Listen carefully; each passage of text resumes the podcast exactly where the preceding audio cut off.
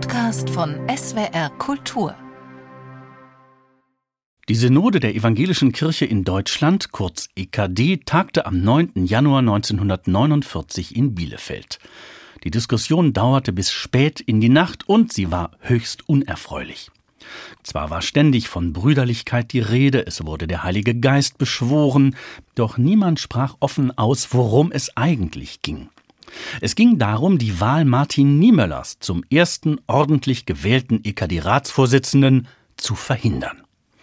Die meisten Synodalen nämlich hielten Niemöller für einen unbeherrschten Poltergeist, einen notorischen Quengler und Provokateur, der sich mit Freund und Feind anlegte und keinesfalls in der Lage war, die gerade erst ins Leben gerufene EKD zusammenzuhalten. Diese EKD war im August 1945 im hessischen Treisa gegründet worden. Damals war das Auftauchen Niemöllers eine Sensation gewesen. Niemöller, 1937 von den Nazis ins KZ geworfen und erst 1945 befreit, von diesem Niemöller hatte man jahrelang nichts mehr gehört. Jetzt war er wieder da. In Treisa war ein vorläufiger EKD-Rat gewählt worden. Der von allen hochgeschätzte 77-jährige Bischof Theophil Wurm aus Stuttgart hatte den Vorsitz übernommen.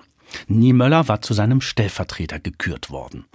Als dann im Januar 1949 die erste ordentliche EKD-Synode den ersten EKD-Rat nach dem Provisorium von Treisa zu wählen hatte, da dachten manche, nun wird der Stellvertreter Niemöller gewählt, denn Bischof Wurm war mittlerweile 80 Jahre alt und trat nicht mehr an. Doch Niemöller hatte die vier Jahre seit seiner Freilassung aus dem KZ genutzt, um sich extrem unbeliebt zu machen. Seine Zornesausbrüche waren gefürchtet, wo immer er Gelegenheit fand, legte er sich mit den Leuten an.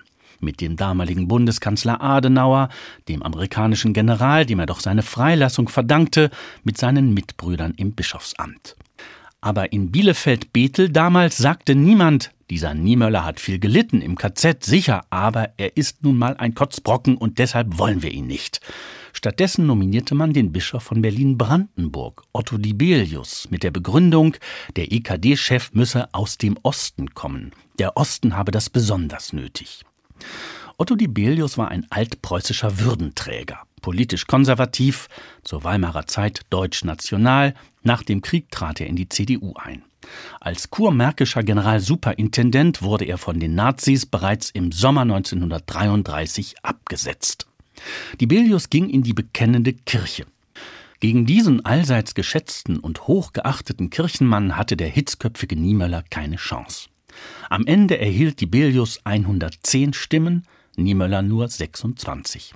Doch damit war das Drama noch nicht beendet, denn nun musste ja ein stellvertretender Ratsvorsitzender gewählt werden. Da hätte man ja nun Niemöller nehmen können, doch sowohl Dibelius als auch Niemöller waren Chefs einer sogenannten unierten Kirche, einer Mischung aus lutherischen und reformierten Elementen. Dibelius, wie gesagt, in Berlin, Niemöller war hessen-nassauischer Kirchenpräsident in Darmstadt.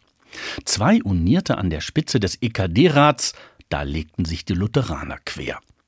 Und so wurde der hannoversche lutherische Bischof Hans Lilie zum stellvertretenden Ratsvorsitzenden gewählt.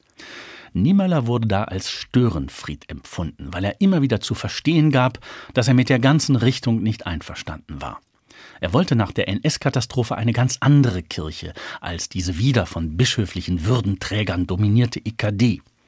Ganz anders Otto Dibelius. Sicher, es musste nach 1945 schon irgendwie etwas Neues geschaffen werden, aber, so schrieb Dibelius später, dies Neue musste irgendwie das Alte sein. Das war ja gerade das Kritikwürdige an der Nachkriegskirche, sagen die Verehrer Martin Niemöllers bis heute. Zeitwort ist ein Podcast von SWR Kultur für die ARD. Abonniert uns in der ARD Audiothek und überall, wo es Podcasts gibt. Wir freuen uns über 5-Sterne-Bewertungen. Ihr habt eine Idee für ein Zeitwort, Anregungen oder auch Kritik? Schreibt uns eine Mail an zeitwort.swr.de.